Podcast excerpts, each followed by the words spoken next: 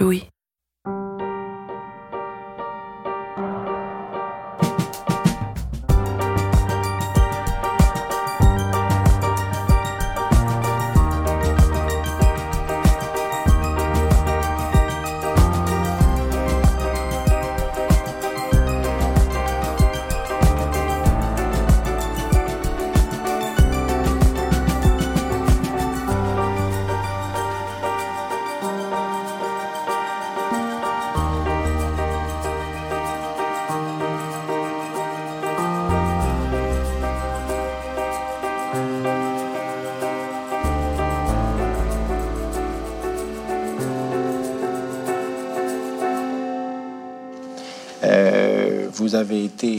Victime de votre père, vous, aviez, 15 ans.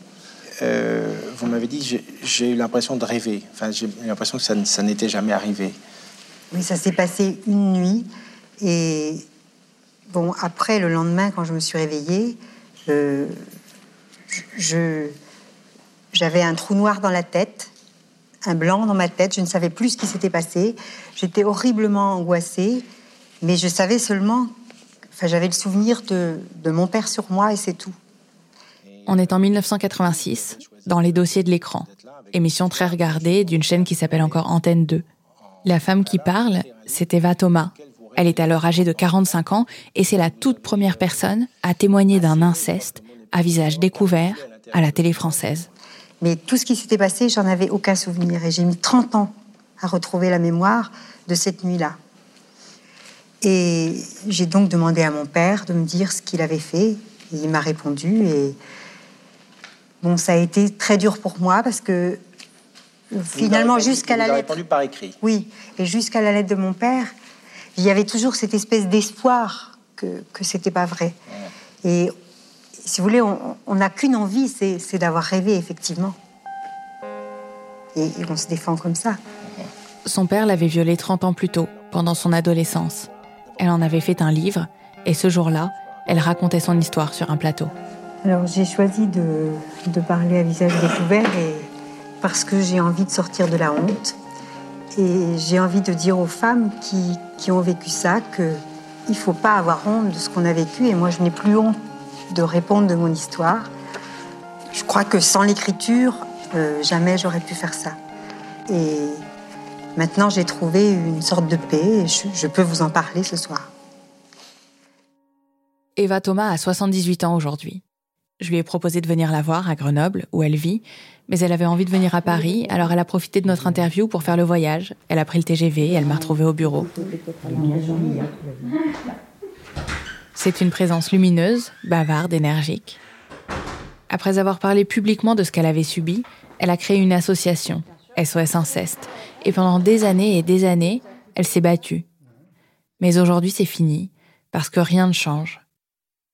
On a beau disposer de quantité de chiffres sur l'ampleur de l'inceste, savoir qu'on parle de 2 à 3 enfants par classe, connaître les conséquences sur la santé, la machine ne s'enraye pas. La société entière mime le silence qui sévit dans les familles. C'est vraiment aux politiques qui ont le pouvoir de prendre euh, à bras le corps cette histoire, quoi. Pourquoi vous pensez qu'ils le font pas? Ben Ça, c'est incompréhensible. Mais donc vous avez aucune idée de pourquoi cette, euh, cette volonté politique euh, échoue? Oui, c'est étonnant parce qu'eux, ils ont des enfants, des petits-enfants, donc ils devraient, enfin, je sais pas, réfléchir un peu. Les autres pays d'Europe ont des lois spécifiques aux mineurs. Nous, on a signé la Convention des droits de l'enfant, tout ça, et, et ça n'avance pas. C'est vraiment euh, incompréhensible. L'histoire d'Eva Thomas ne s'est pas réglée devant les tribunaux. Quand elle a retrouvé la mémoire, le délai de prescription était passé, il n'était plus question de procès. Une fois que j'avais euh, dénoncé ce problème dans la société, c'est ce que j'ai fait, hein, il n'y avait plus possible en justice, mais je l'ai dénoncé socialement, j'ai pu euh, accepter, mon père m'a demandé pardon, j'ai pu accepter le, que mon père me demande pardon et lui pardonner. Mais il y a une affaire judiciaire qui a beaucoup marqué Eva Thomas, celle de Claudine J. Elle se déroule trois ans après l'apparition du livre d'Eva et son passage dans les dossiers de l'écran, qui a ouvert la voie à d'autres victimes pour témoigner dans les médias, dont Claudine sur TF1 en 89, sur le plateau de l'émission Médiation. Eva s'y trouve, elle aussi, Et Claudine explique ce jour-là ce que son père lui a fait subir. Des sévices sexuels, dès l'âge de 9 ans, et pendant plusieurs années. Claudine prend soin de ne donner aucune indication permettant de le reconnaître, mais lui déclare que son entourage a pu l'identifier et il porte plainte pour diffamation contre sa fille. Et en fait, euh, Claudine a été condamnée, euh, François de Closet qui était l'animateur, et puis aussi TF1. Et moi, j'étais à ce procès pour défendre Claudine. Et après, je me suis, mon corps s'est effondré. Enfin, j'avais plus de, ma tension a chuté et tout ça. Et je, suis restée avec surtout le, le cerveau complètement bloqué. Parce que moi, j'avais tout misé sur la justice. Et je, n'arrêtais pas de dire que c'est un crime, ça doit se résoudre au tribunal, c'était pas une maladie, voilà, et tout ça. Donc moi, le, le piton sur lequel j'étais accroché, et puis la croyance que j'avais, enfin, je croyais dans la justice comme on croit en Dieu, hein, et de voir la justice à l'envers pendant ce procès où le père de Claudine était défendu par le procureur de la République et Claudine était au banc des accusés. En fait, tout était à l'envers. Et en fait, moi, je me suis vraiment, euh, enfin, effondrée. Euh, c'était pas une déprime, c'était autre chose. C'était mon cerveau qui fonctionnait pas et tout ça. Je pouvais plus écrire. Pendant des mois, Eva ne peut plus travailler ni débattre. Elle n'arrive plus à articuler ses pensées. Elle est comme dépossédée de sa parole. Je pouvais juste lire et puis ne pas travailler puisque j'avais plus d'énergie du tout. Et en fait, j'ai retrouvé la parole en me disant euh, j'ai été fusillée par la justice, l'injustice. Je vais demander quelque chose à l'injustice. À la suite de la condamnation de Claudine, Eva demande qu'on lui octroie un changement administratif de prénom. Son prénom de naissance n'est pas Eva. La jeune femme qu'elle était au moment du viol ne s'appelait pas Eva. Mais c'est celui avec lequel elle a écrit son livre, celui avec lequel elle a repris le pouvoir, et elle veut qu'il soit désormais officiellement le sien. J'ai demandé un changement de prénom parce que mon père m'avait violée. Bon, c'était risqué, hein, puisque c'était aussi euh, prescrit, etc. Mais j'ai eu le changement de prénom. Ça s'est passé de façon magique. Euh, une fois que j'avais mes papiers au nom d'Eva, enfin, mon vrai nom, parce qu'Eva Thomas, c'est un pseudonyme, eh bien, j'ai retrouvé toute ma tête et je me suis mise à écrire euh, ce qui s'était passé, pourquoi les victimes avaient tellement besoin de la justice? Et d'ailleurs, j'ai dédié ce livre aux juges pour qu'ils se rendent compte à quel point ils ont un pouvoir, en fait, de réparation ou d'anéantissement. Sauf qu'en 30 ans, ni les juges, ni les pouvoirs publics ne s'en sont manifestement rendus compte, ou pas collectivement, pas massivement, on a beau disposer de quantités de chiffres sur l'ampleur de l'inceste, les choses ne changent pas. Aucune prévention n'est mise en place, par exemple, dans les écoles, pour libérer la parole des élèves, pour leur permettre de dire s'ils sont en danger. Aucune formation n'est prévue pour le personnel médical ou judiciaire, leur permettant de traiter correctement ces affaires. Et bon, c'est très décourageant parce qu'à chaque fois, on a un immense espoir. Et puis après, ben, faut recommencer ailleurs parce qu'il se passe rien. Et euh, bon, moi, je dois dire que je suis découragée et que je vais plus euh, continuer, quoi.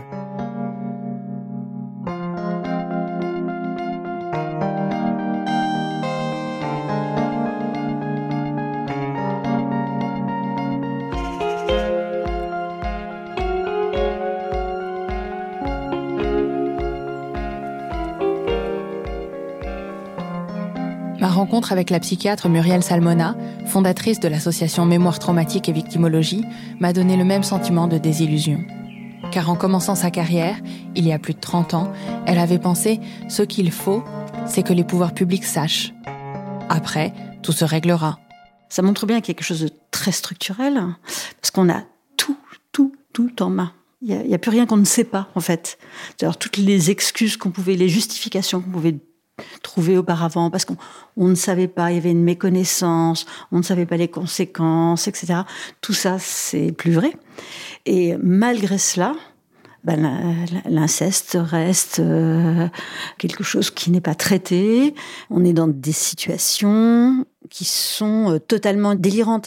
C'est-à-dire que les violences sexuelles, particulièrement sur les enfants, euh, plus ils sont jeunes, plus leur cerveau est vulnérable, peuvent avoir des graves conséquences sur toute leur vie. Et ces conséquences-là pourraient être euh, évitées si on intervenait, euh, si on les protégeait et particulièrement si on les soignait. C'est-à-dire si on soigne les psychotraumatismes, il y a toute une cascade de conséquences très très graves qui en fait peut être évitée. On a euh, toutes les connaissances sur ces conséquences-là. On a toutes les connaissances sur comment il faudrait agir, sur ce qu'il faudrait faire. On sait faire. On sait que le cerveau se répare. On sait que ces conséquences-là, on peut les éviter. Or, on ne le fait pas. Et euh, toutes ces connaissances-là, on les a depuis plus de 20 ans. Euh, en France, on n'a rien mis en place pour faire un dépistage systématique des enfants victimes de, violences sexuelles. On ne veut toujours pas poser systématiquement la question pour pouvoir savoir ce que vivent les enfants. Il n'y a, pas d'offre de soins avoir euh, subi l'inceste dans l'enfance, ça fait partie des premières causes de mortalité précoce, de suicide, de dépression à répétition, de troubles anxieux, très graves, de troubles de conduite addictive, euh, de risque de subir à nouveau des violences, de troubles cardiovasculaires, de troubles euh, digestifs très lourds, pulmonaires, immunitaires, de cancer, de diabète, d'hypertension artérielle c'est un problème de santé publique majeur. Toutes les études le démontrent. On ne fait rien. il a fallu attendre le 2 mars 2017 pour qu'il y ait le premier plan de lutte et de mobilisation contre les violences faites aux enfants et pour qu'on parle de l'inceste à l'intérieur de ce plan de lutte. Mais depuis, bah, ça est resté un peu lettre morte parce que, euh, bon, euh, mis à part euh, l'ouverture de, de 10 centres, parce que on les a demandés, parce qu'on a participé, on a travaillé pour le cahier des charges pour ces centres-là. Et puis, on ne, on ne forme pas les médecins. C'est-à-dire qu'actuellement, avec toutes les connaissances qu'on a sur les psychotraumatismes, on sait que les troubles psychotraumatiques, c'est au moins 70% de la psychiatrie. Donc, la psychiatrie, dans le cadre de la psychiatrie, 70% des troubles psychiatriques sont liés aux violences. Les psychiatres ne sont toujours pas formés à la psychotraumatologie. Ils ne sont pas formés à 70% de leur euh, spécialité. Ça n'existe nulle part ailleurs. C'est quelque chose qui est inconcevable. Ça ferait un scandale épouvantable si euh, les cardiologues n'étaient pas formés à, traiter euh, les coronaropathies. Ben là, on peut. Et sur le plan de la justice, ça n'avance pas davantage. Moi, je suis effondrée, effarée, interloquée, enfin, je sais pas, choquée, scandalisée par le fait qu'on a appris en septembre 2018 que depuis 10 ans, il y avait 40% de condamnations pour viol en moins alors qu'il y a plus de viols répertoriés. Pourquoi ça n'a pas fait de scandale? Pourquoi personne n'en a rien à faire?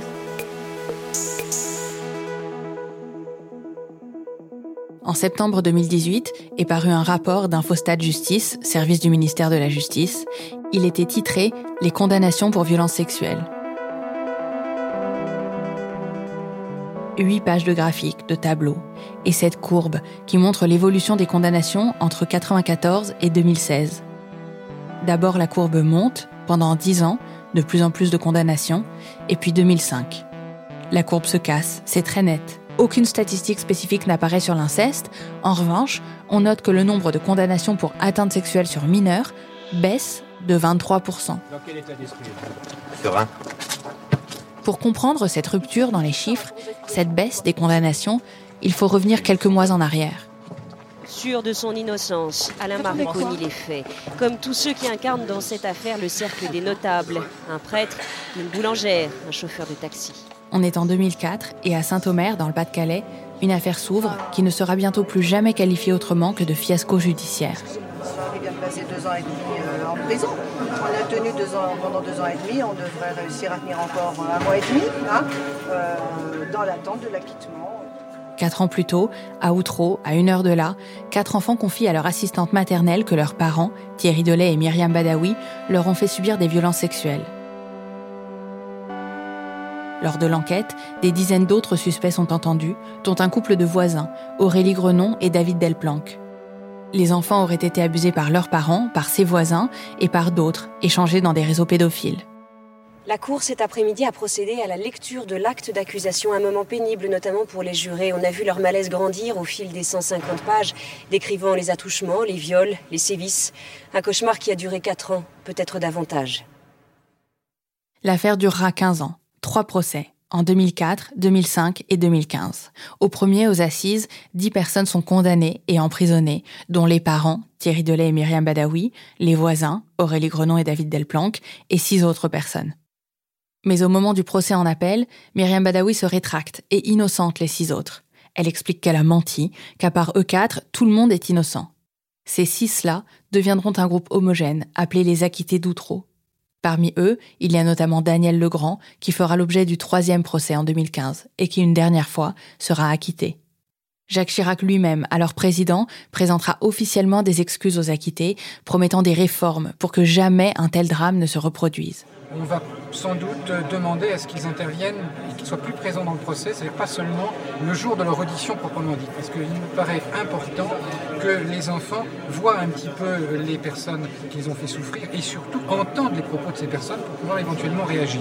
Du côté de la défense, on dénonce déjà l'absence de preuves, les fausses allégations. Parole d'enfant contre parole d'adulte. Le seul drame auquel tout le monde pense alors, c'est celui d'adultes accusés à tort. Mais le fiasco judiciaire, c'est aussi celui des enfants. Car s'il y a eu différentes versions sur qui avait effectivement commis les violences, 12 mineurs, les Delay et d'autres, ont bien été reconnus victimes par la justice. Jonathan Delay s'est battu jusqu'au dernier procès en 2015 pour que sa parole soit entendue. On n'a jamais menti. Euh, ça, je préfère encore le dire. Il y a beaucoup de personnes qui nous ont, qui nous ont traités de menteurs, qui nous ont, euh, qui nous ont abîmé la santé et qui nous ont abaissé plus bactères. Euh, mais chose qui a été dite, ça s'invente pas. Enfin, je veux dire, c'est les dessins, les versions qu'on donnait, les... il y a beaucoup de choses qui peuvent pas s'inventer. Je veux dire, j'ai été reconnu victime, mais pas entendu, pas entendu. Ah ben, pas suffisamment, parce que je veux dire que ne serait-ce que quand on compare euh, la maudite somme qu'on a touchée par rapport à ce que les acquittants touché, c'est invraisemblable. Comme Jonathan Delay le redisait ici à France Inter, les 12 enfants reconnus par la justice victimes de viol, d'agressions sexuelles et de corruption de mineurs ont été indemnisés à hauteur de 30 000 euros chacun. Les acquittés, eux, ont reçu jusqu'à plus d'un million par personne. Et ce que beaucoup retiendront d'Outreau, c'est ça. C'est terrible, un adulte accusé à tort, c'est terrible, un adulte qui souffre. Il faut se méfier de la parole des enfants, il faut se méfier des enfants. Et beaucoup ont oublié que ceux d'Outreau avaient effectivement été violés. Et la voilà, la courbe qui flanche en 2005, l'année des acquittements d'Outreau, ce nombre de condamnations pour atteinte sexuelle sur mineurs qui baisse de 23%. J'en ai discuté avec Dominique Attias, ancienne vice-bâtonnière du barreau de Paris, membre du Conseil de l'ordre des avocats. Bah écoutez, je passe à peu près 50% euh, de mon temps, peut-être même quelques fois plus, euh, dans le cas de la justice des mineurs. Euh, j'ai commencé il y a 20 ans. Et le sujet m'a passionné. je consacre une partie de ma vie à essayer de promouvoir et de défendre les droits des enfants, de tous les enfants, qu'ils soient victimes ou délinquants. Pour Dominique Attias, il est très clair qu'Outreau a eu un effet dévastateur sur la justice. Tous ces magistrats ont été totalement traumatisés parce que vous vous rappelez, euh, comme tout le monde est tombé sur euh, un magistrat, alors que c'était toute la chaîne qui avait failli. Hein. c'était euh, c'est Burgot qui a tout pris sur lui. On leur a rappelé cette fameuse présomption d'innocence et autres, qu'il y a eu une sorte de sidération générale. Comme on ne sait plus, comme il y a eu ce tremblement de terre, on bouge plus, on fait plus rien. Et puis il y a eu une réinvention collective quand même de ce qu'a été Outreau, parce qu'aujourd'hui on a l'impression quand on pense à cette affaire, c'est l'histoire d'enfants qui ont menti et d'adultes accusés à tort. Mais c'est quand même des enfants qui avaient effectivement été victimes. Vous savez, c'est parce que ça a créé une confusion mentale chez tout le monde, et que cette confusion, à mon sens, n'est n'est pas réglé. Et vous l'avez constaté, vous, après, euh, de manière euh, empirique, euh, cette diminution des, des condamnations? Oui, ah bah oui, bah oui, bien sûr.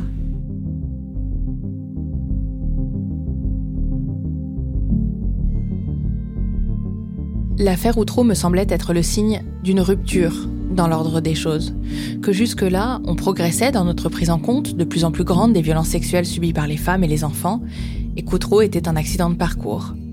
Un accident dont la justice finirait par se remettre. Mais je suis tombée sur un rapport de l'ONU. Le rapporteur spécial ne considère pas que les sévices sexuels contre les enfants constituent un phénomène plus courant en France que dans d'autres pays européens. On constate toutefois que de nombreuses personnes ayant une responsabilité dans la protection des droits de l'enfant, en particulier dans le système judiciaire, continuent de nier l'existence et l'ampleur de ce phénomène. Ce rapport de l'ONU m'a sidéré. Les exemples qu'il donnait, l'abondance de cas, j'étais devant mon ordinateur et j'appelais mes copains les uns après les autres, je leur disais "Tu te rends compte, il y a un rapport de l'ONU qui dit qu'en France, les sévices sexuels sont niés de manière systémique. Pas une association féministe, pas des militants, l'ONU. Et puis la date du rapport, janvier 2003, avant ou trop, avant que les choses n'empirent, avant que le nombre de condamnations ne diminue, l'ONU estimait donc déjà qu'il y avait un déni au sein du système judiciaire français. Contacté par des associations de protection des droits de l'enfance, un émissaire de l'ONU est venu enquêter au début des années 2000. Juan Miguel Petit, chargé des enquêtes sur les trafics d'enfants, la prostitution enfantine et la pédopornographie, se rend à Paris, Lyon et Saint-Étienne. Dans son rapport, il précise que les personnes effectuant des signalements peuvent se voir accusées de mentir ou de manipuler les enfants concernés. Et si les agresseurs soupçonnés ne sont pas condamnés, alors les personnes qui les ont signalés risquent des poursuites ou des sanctions administratives pour diffamation. Les mères qui signalent leurs conjoints ou ex-conjoints peuvent se voir accusées de manipulation. Le rapport montre encore qu'il est difficile pour les médecins de, dénoncer, les agressions, sexuelles sur les enfants. Les professionnels de la santé encourent des risques dans ce domaine et rien n'indique que les médecins bénéficient de l'aide et du soutien du Conseil de l'Ordre des médecins français.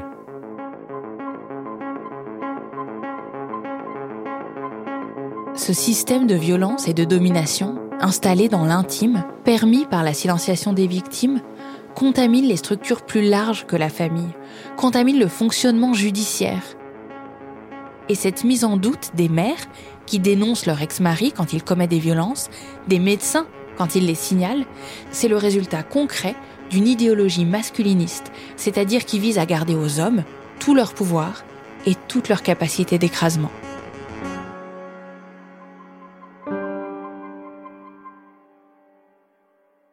Dans les années 80, un certain Richard Gardner, décédé aujourd'hui, avance une théorie selon laquelle le plus souvent, un enfant qui dit être victime de violences sexuelles est en fait victime de manipulation de la part de sa mère, qui, elle, serait affectée par un prétendu syndrome d'aliénation parentale.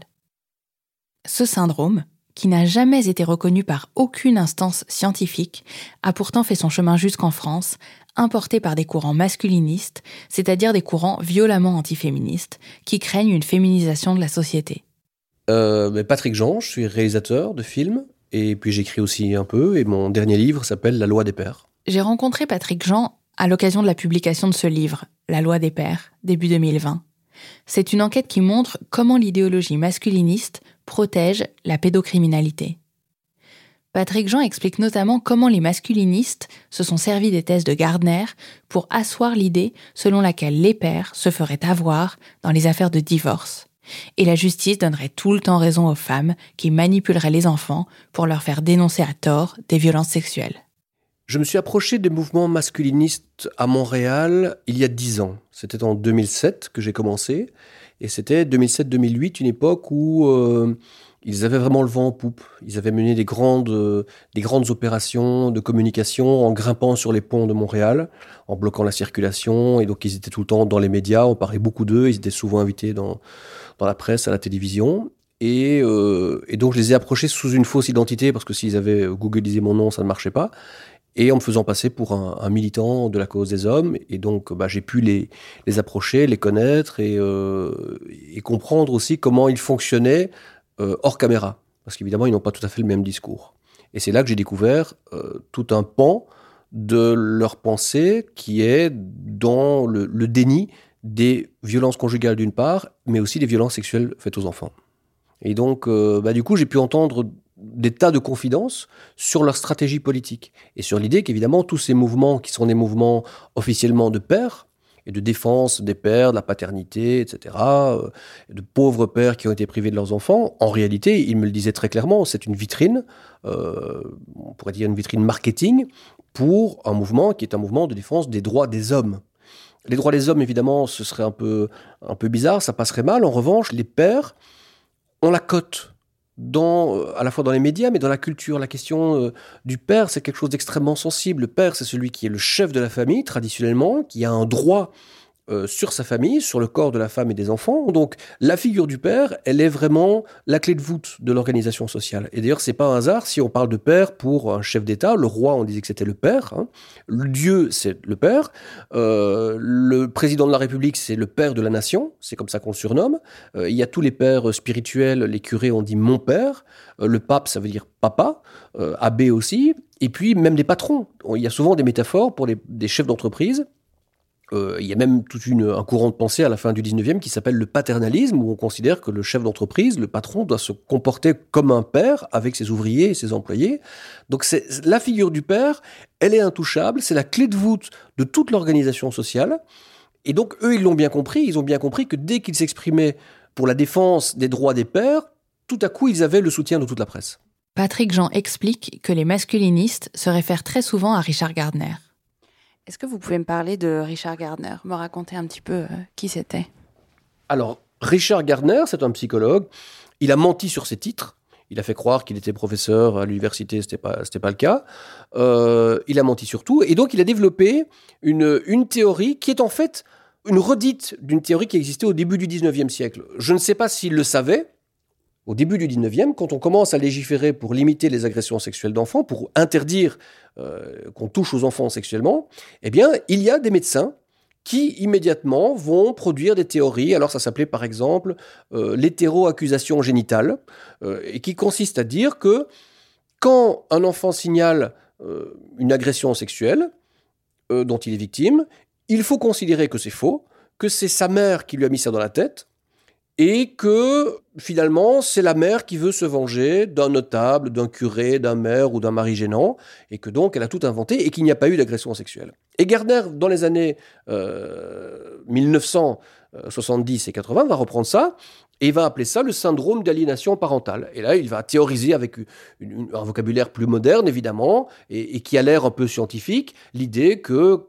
chaque fois qu'on dénonce des agressions sexuelles d'enfants, eh bien, c'est la mère qui s'est approprié l'enfant et lui a mis dans la tête, l'a persuadé qu'il avait été agressé sexuellement pour écarter le père, parce que les femmes, tout ça dans des stéréotypes évidemment très misogynes, les femmes sont évidemment des louves qui, s'approprient leurs enfants et qui évidemment n'affrontent pas de face, elles sont rusées, enfin c'est toute les, vieux stéréotypes sur les femmes. Pour Gardner, 90% des enfants qui dénoncent une agression sexuelle masculine souffrent en fait du syndrome d'aliénation parentale de leur mère. Dans ses livres, on trouve aussi des propos faisant l'apologie de la pédophilie. Dans l'un, il écrit qu'il y a un peu de pédophilie en chacun de nous. Dans un autre, que c'est parce que la société surréagit à la pédophilie que les enfants en souffrent, et que la pédophilie peut améliorer la survie de l'espèce humaine en servant des objectifs de procréation.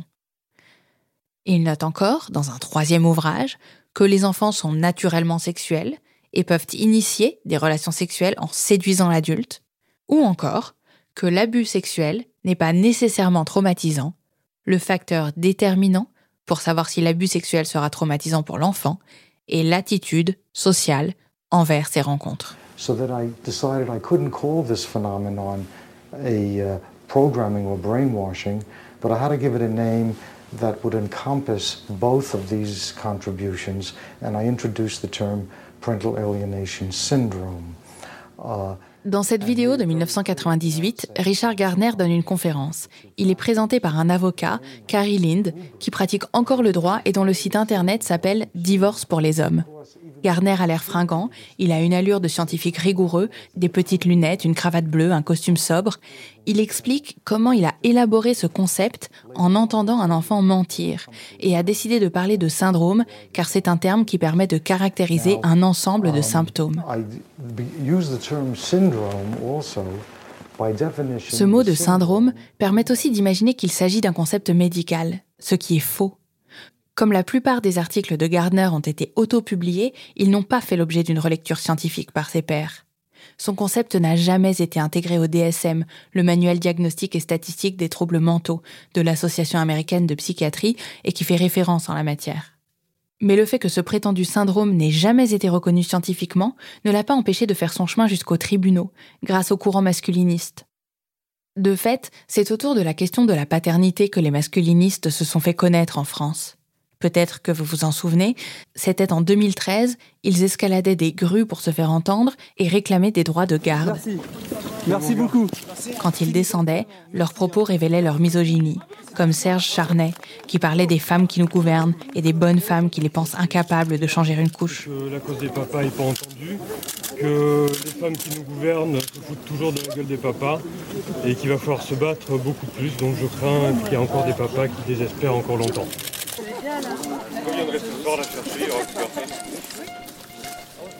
Patrick Jean tisse un lien très clair entre masculiniste et maltraitance des enfants, dont l'inceste. Les masculinistes sont obsédés par le maintien de la figure du père comme toute puissante, régnant sur les femmes et les enfants, et disposant des corps des autres selon leur bon vouloir.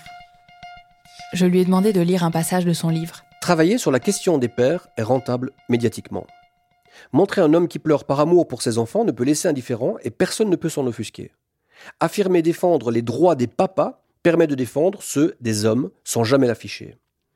Cette stratégie m'a donc été décrite comme très payante, preuve à l'appui dans les extraits de presse et d'émissions de télévision où les journalistes posaient la question de la souffrance paternelle. Enfin, on parlait des hommes. Un soir, alors que je dînais avec une dizaine d'entre eux, notre hôte répondit au téléphone et annonça à la cantonade le nom de son interlocuteur qui appelait de la prison. Il s'agissait d'un père condamné pour le viol de ses deux fillettes. Le téléphone fit le tour de la table et chacun des convives lui adressa tout son soutien dans cette terrible épreuve que lui imposait une femme malfaisante.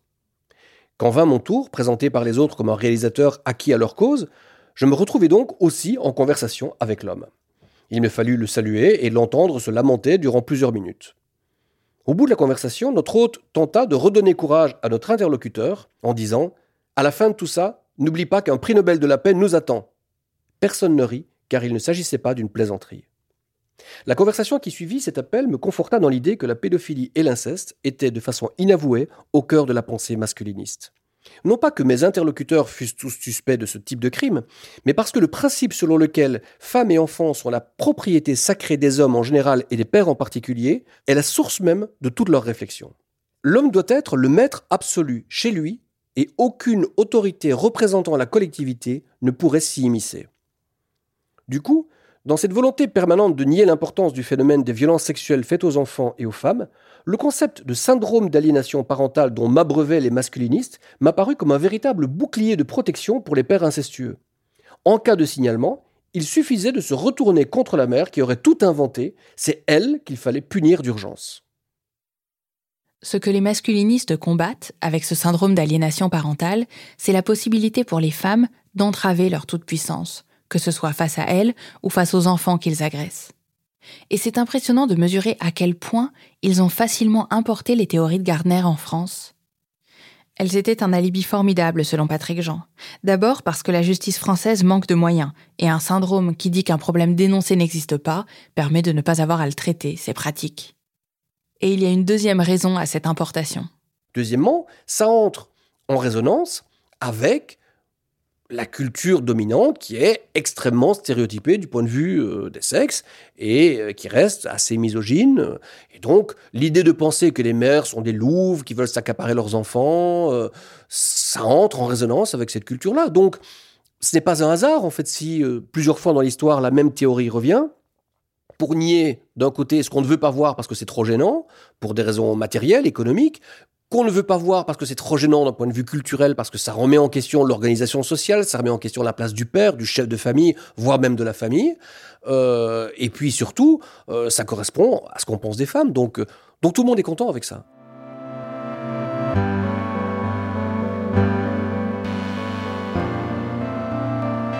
Le système judiciaire français fait exactement ce qu'espéraient les masculinistes, banaliser la mise en doute de la mère.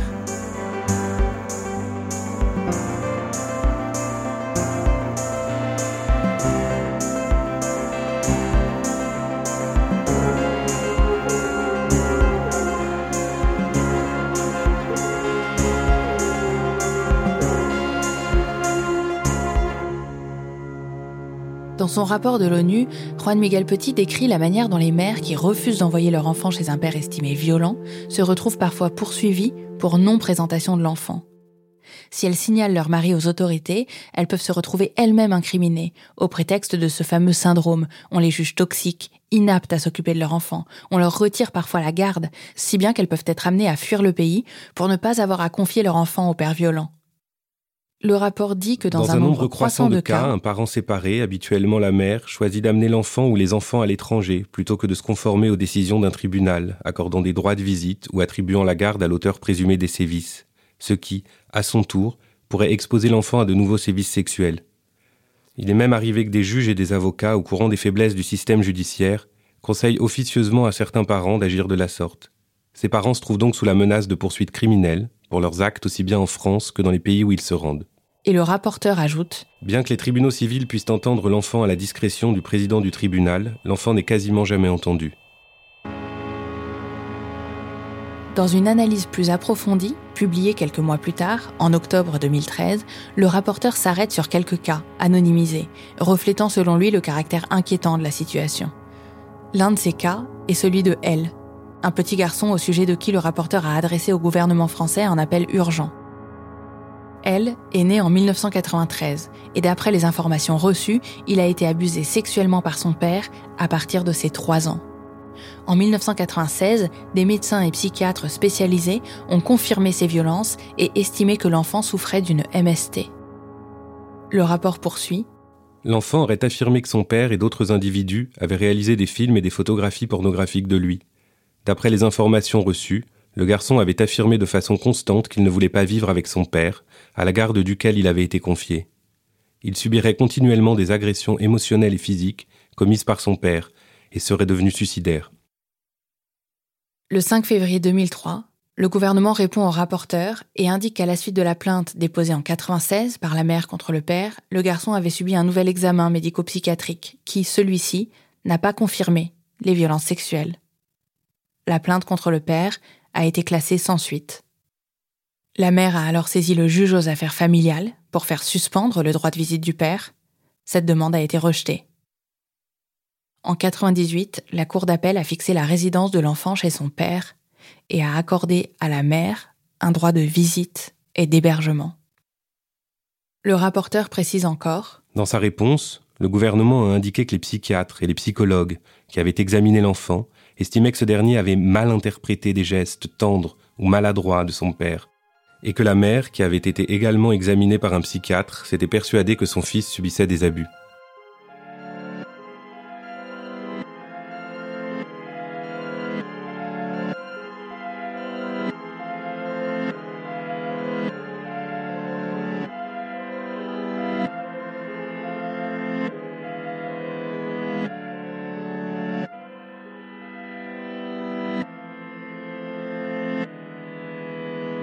Syndrome d'aliénation parentale est quelque chose de, tout à fait euh, important et, et qui euh, menace effectivement euh, l'équilibre pour l'enfant et bien sûr qui met encore une fois en grande souffrance également le parent qui se voit privé du lien avec son fils ou sa fille. Ce rapport n'empêche pas, en 2009, des propositions de loi reprenant les thèses masculinistes d'arriver jusqu'à l'Assemblée nationale. Le syndrome d'aliénation parentale n'est pas reconnu comme tel actuellement mais je crois qu'il y a une évolution qui doit euh, s'opérer. Rémi Delatte, député UMP de Côte d'Or, dépose cette année-là une proposition défendant la thèse de l'aliénation parentale. Celle-ci prévoyait même des amendes ou des peines de prison pour les parents présumés menteurs. Les masculinistes, dont le but est toujours de préserver le pouvoir des hommes sur les femmes et les enfants, parviennent à convaincre des élus du bien fondé de leur combat. Surtout, le système judiciaire est resté terriblement perméable à ces théories masculinistes. Patrick Jean donne plusieurs exemples de figures acquises à la cause du syndrome d'aliénation parentale qui ont une influence concrète sur la justice. Alors on va essayer de comprendre ce parcours avec notre invité Paul Bensoussan. Bonjour, merci d'être l'invité d'affaires suivante. Vous êtes psychiatre, expert psychiatre, notamment pour la Cour de cassation. C'est le cas par exemple de Paul Bensoussan, invité régulier des plateaux télé. On ne sait pas modifier l'orientation érotique de quelqu'un quelqu'un qui a une orientation pédophile ne peut pas, même avec des thérapies, euh, évoluer et changer son orientation érotique. Ça ne viendrait à l'idée de personne. Si quelqu'un a une fixation érotique sur les femmes blondes, de le guérir hmm. pour qu'il puisse aimer les jeunes femmes brunes. Ça n'existerait pas. C'est pareil pour la pédophilie. Dès 1999, il publie Inceste, le piège du soupçon. Sur son site, on trouve un extrait d'un documentaire dans lequel il s'exprimait sur le syndrome d'aliénation parentale. Ces enfants deviennent tellement convaincants quand on les écoute que le parent aliénant peut de bonne foi apparaître comme sincère. Vous savez, on a Lui qui est intervenu dans un colloque de SOS Papa sur le thème de l'enfant écarté du père et s'inquiète des dérives de la protection de l'enfance, il est expert auprès de différents tribunaux et intervenant à l'École nationale de la magistrature. Alors la théorie de Gardner a percolé jusque dans des formations de magistrats, puisque les promoteurs de cette théorie ont enseigné ou enseignent encore à l'École nationale de la magistrature, dans des formations pour travailleurs sociaux, psychologues, et puis c'est même devenu un, business parce qu'on organise des colloques, des formations, des séminaires pour former les gens à repérer ce fameux syndrome d'aliénation parentale qui est une maladie qui n'existe pas. La justice française a d'ailleurs été si bien contaminée que la sénatrice Laurence Rossignol, fin 2017, interpellait la garde des Sceaux sur la prise en compte de ce prétendu syndrome dans les jugements rendus par les juges pour enfants. Elle s'inquiétait de ce qu'il sert à nier le statut de victime en inversant les responsabilités, alors même qu'aucune autorité scientifique n'avait jamais reconnu un tel syndrome et que le consensus scientifique soulignait le manque de fiabilité de cette notion. Le ministère avait répondu que la séparation des pouvoirs empêchait de diffuser une circulaire auprès des juges aux affaires familiales pour leur dire comment rendre leur jugement, mais ajoutait qu'une note d'information avait été mise en ligne pour informer les magistrats du caractère controversé et non reconnu du syndrome d'aliénation parentale et les inciter à regarder avec prudence ce moyen lorsqu'il est soulevé en défense.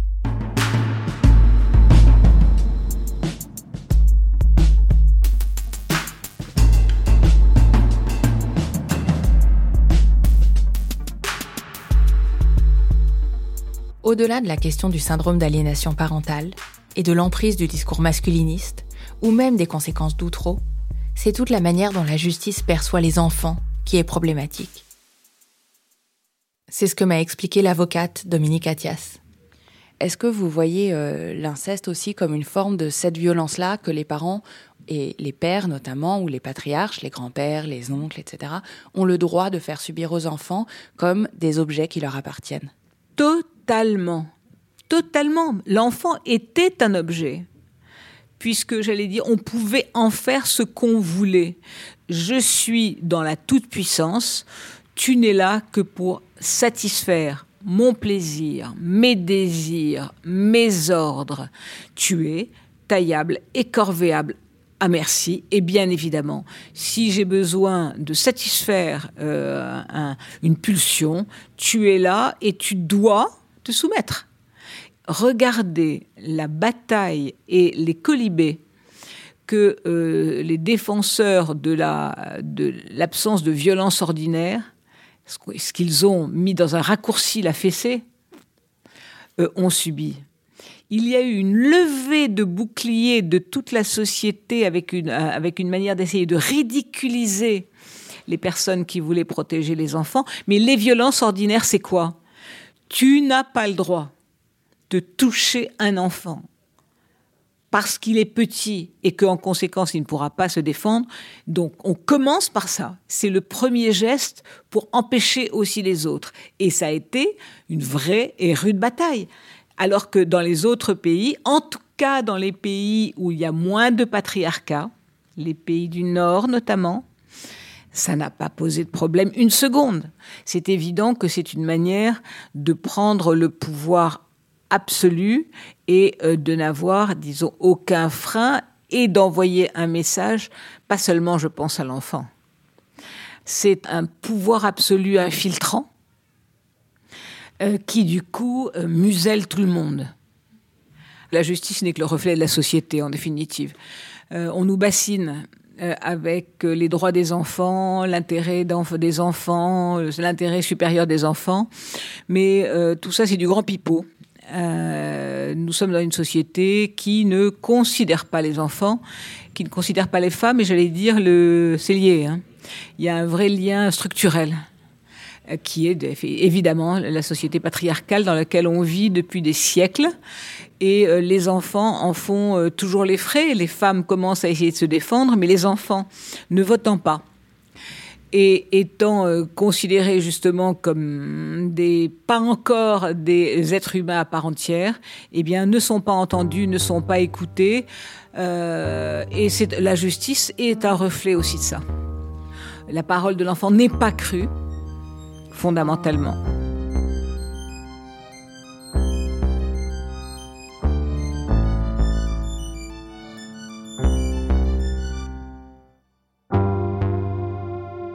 Il m'a longtemps semblé absurde que l'ensemble de la société réplique si bien les mécanismes à l'œuvre dans les familles, que la justice, les pouvoirs publics soient à ce point aveugles et défaillants et écrasent avec tant de facilité les femmes et les enfants qui lui demandent de l'aide, que l'idéologie masculiniste avance avec tant d'aisance, que les institutions oublient continuellement, comme les individus, les chiffres et la gravité du problème, que leur inertie soit à l'image des proches qui disent c'est dur et détournent le regard. Jusqu'à ce que ça me semble soudainement extrêmement clair. Si on transformait le fonctionnement des institutions, si on acceptait d'écouter et d'entendre les enfants, les mères qui disent, lors d'un cours d'éducation sexuelle ou dans un tribunal, que leur père les a violés, ce serait un renversement de l'ensemble de l'ordre social, de la structure entière sur laquelle est fondée notre société, du patriarcat.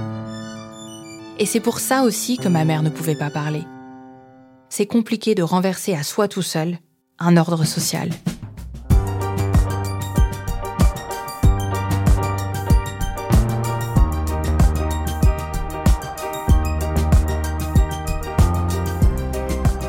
Je m'appelle Charlotte Pudlewski et vous écoutez Ou peut-être une nuit, une série du podcast Injustice de Louis Média, réalisée par Anna Bui. Merci à Hugo Lindenberg pour sa lecture du rapport de l'ONU.